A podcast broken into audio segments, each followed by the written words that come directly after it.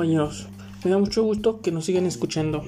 En este día, nuestro tercer episodio en podcast, daremos un gran tema, el tema de evaluación de proyectos. En este día realizaremos la investigación correspondiente y veremos sobre la evaluación de un proyecto. Así que daremos inicio a este episodio.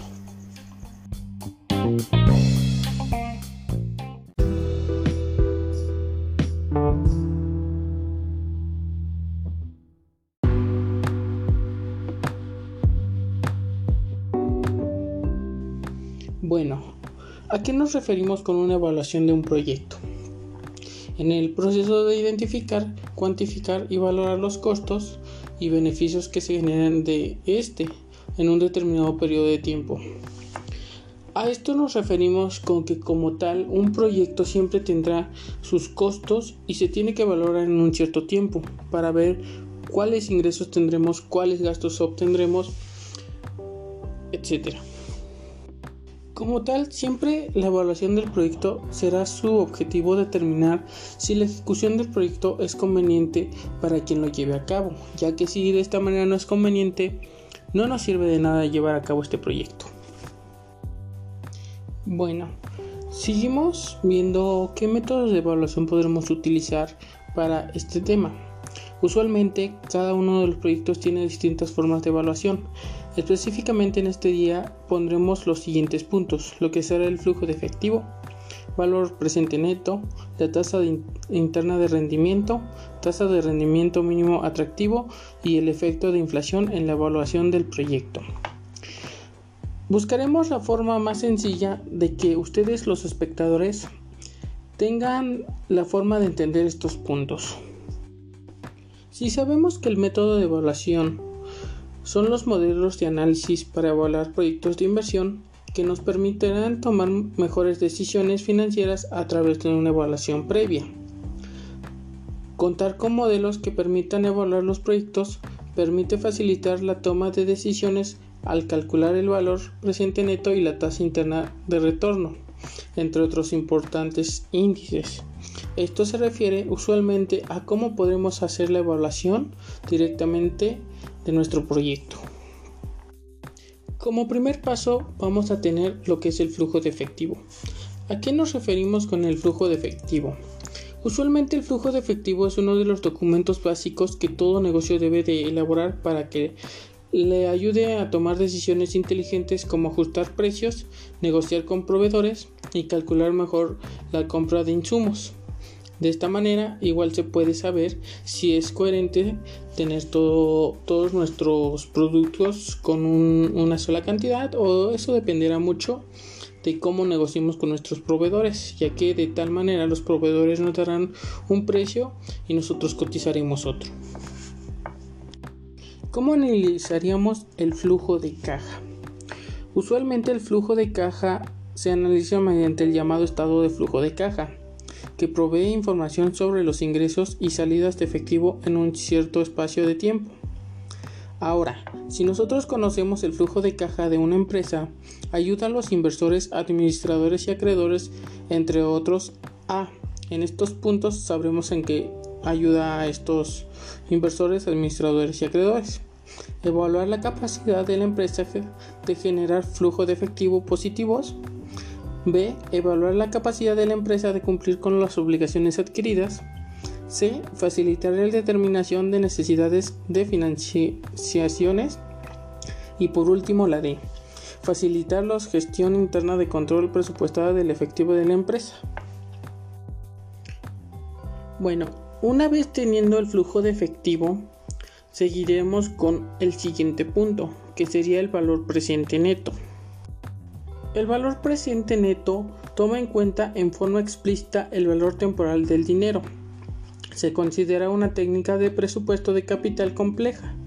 Se calcula restando la inversión inicial de un proyecto del valor presente de sus entradas de efectivo descontando y a una tasa equivalente al costo de capital de la empresa. ¿Cuál es el criterio que se toma en lo que es el valor presente neto. Si el valor presente neto es mayor que cero, ah, usualmente es aceptable el proyecto. Si el valor, el valor presente neto es menor a cero, hay que rechazar el proyecto, ya que como tal no nos funcionaría. Si el valor presente neto no aumenta ni disminuye en el capital de la empresa, significa que por lo tanto el proyecto es indiferente. A esto nos referimos con que no nos da, pero tampoco nos hace perder. Otro punto que se debe tomar en cuenta es la tasa interna de rendimiento. Como tal, es la técnica compleja de presupuesto de capital usando, usado con mayor frecuencia. Es más difícil calcular manualmente que el valor presente neto.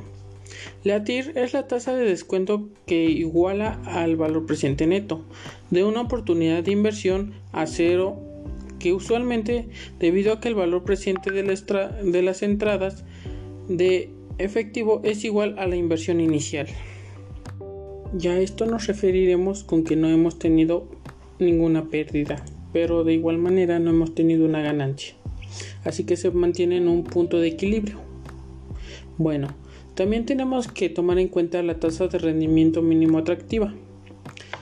¿A qué nos referimos con la tasa?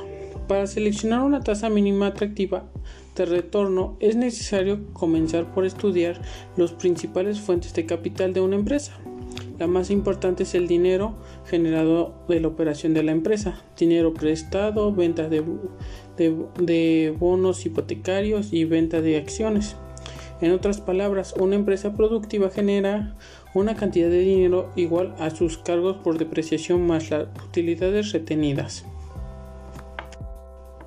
Uno de los puntos más importantes que tenemos que tomar en cuenta es el efecto de la inflación en la evaluación del proyecto ya que como saben la inflación puede aumentar o disminuir. En este caso usualmente siempre aumenta.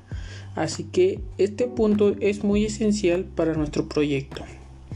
Los efectos de la inflación en la evaluación de un proyecto son diversos y pueden ser tanto positivos como negativos, como se los comenté. ¿Qué es la inflación? Es la variación de precios en donde cada unidad de moneda alcanza para comprar menos bienes y servicios. Los efectos de la inflación en la evaluación de proyectos son diversos y pueden ser tanto positivos como negativos. ¿Cuáles son los factores de la inflación? El flujo de caja y la tasa de descuento.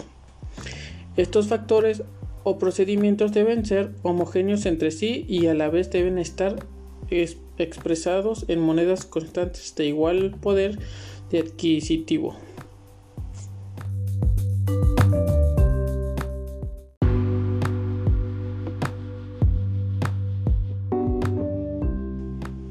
Bueno, en este momento seguiremos con los siguientes puntos.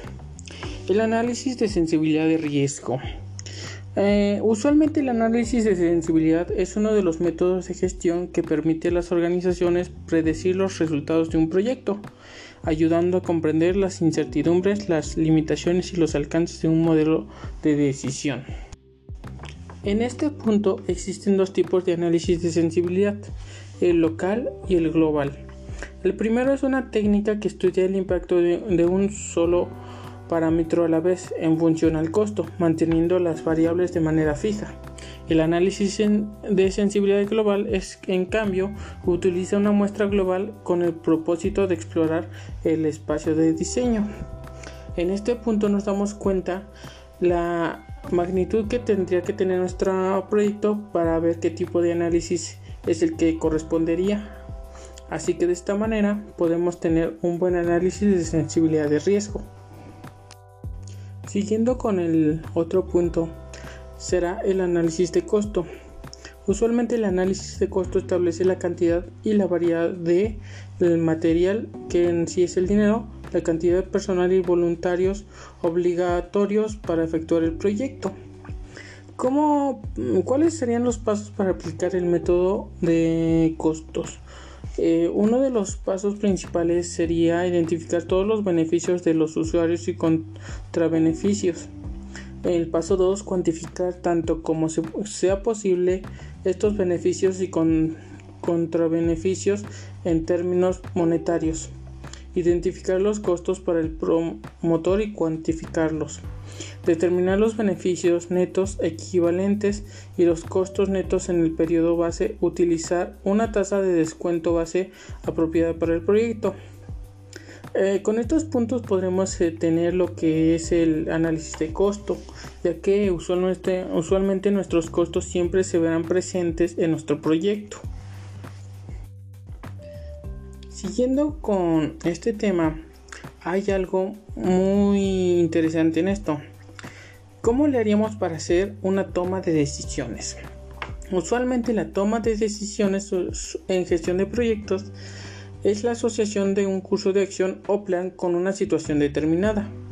El modelo de tomar decisiones que se presenta tiene los siguientes pasos. Realizar un modelo de la situación actual o una definición del problema generar conductas alternativas posibles, extrapolar los resultados previstos con cada alternativa propuesta, extraer las consecuencias de cada resultado, elegir las acciones que se va a llevar a cabo, realizar un plan de implantación de la solución, controlar el proceso cuando se lleve a cabo la acción y evaluar los resultados obtenidos. Basando en esto, tenemos la oportunidad de hacer una buena toma o hacer una toma de decisiones para que en esta manera nuestro proyecto usualmente alcance el nivel que requiere. Ahora, siguiendo con esto, comprar o producir. En ocasiones una empresa puede tener la posibilidad de producir un bien por sí mismo o comprarlo directamente en otra empresa. Obviamente esta elección depende de, de decisiones que conlleve menos costos. Por ello tenemos que comprar el costo de, producir y el costo de comprar. El costo de fábrica de, un producto viene determinado por la existencia de costos fijos y variables. Si decidimos llevar a, llevar a cabo nosotros mismos los productos, tendremos que hacer una serie de inversiones que supone un costo fijo. Una vez teniendo los puntos de comprar o producir, sigue el siguiente paso, que sería la demanda de nuestro producto o servicio. Se entiende por demanda la cantidad de bienes y servicios en el mercado que se necesita para buscar la satisfacción de una necesidad específica a un precio determinado. El análisis de la demanda tiene como objetivo principal medir la fuerza que afectan los requerimientos del mercado con respecto a un bien o servicio y cómo éste puede participar para lograr la satisfacción de dicha demanda. Para establecer un buen análisis de la demanda se tendrá que hacer una investigación de información proveniente de fuentes primarios y secundarios, como indicadores económicos y sociales. En la demanda existen factores cualitativos los cuales se deben de analizar, pero antes se debe de implementar una investigación de campo, lo cual nos permitirá obtener para llevar a cabo dichos análisis. Cuando no existe información histórico y estadístico, los productos que en el caso de muchos productos hoy en día es entonces donde entra esta investigación y es el único método en el cual se podrá obtener los datos y, la cuantificación de la demanda. Bueno, sabemos que la demanda es algo que usualmente cada proyecto debería tomar mucho en cuenta, ya que respecto a esto se elaborará su proyecto y tendrá los beneficios que requiere. Ahora, con la evaluación de fuentes de financiamiento, las fuentes externas de financiamiento existe, existen dos opciones de financiamiento la deuda o las aportaciones externas de capital. La principal diferencia entre ambos está en la forma en la que el tercero espera recuperar sus recursos, mientras que la deuda implica un acuerdo sobre las condiciones de devolución en las aportaciones de capital presupuestados, una asociación de duración indefinida, en la cual el reembolso de los recursos está implicado en las expectativas de utilizar asociaciones del proyecto. Esta diferencia a su vez implica distintos mecanismos de formalización y operaciones que deben ser valores en funciones de nuestras necesidades de financiamiento, así como las ventajas y desventajas que se podrían tener en el contexto de nuestro proyecto. Bueno, y de esta manera podemos concluir que Para tener una buena evaluación de proyecto se necesitan distintos puntos y también se envasa a cada uno de los proyectos que se desee, ya que de forma de estos proyectos se hará una buena evaluación.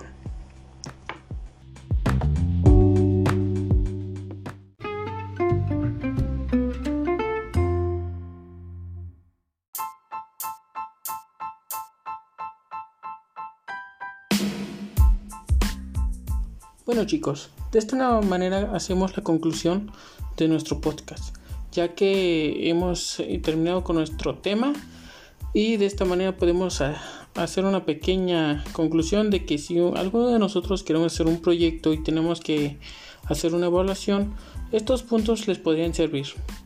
Pero bueno chicos, entonces nos vemos hasta la próxima. Adiós.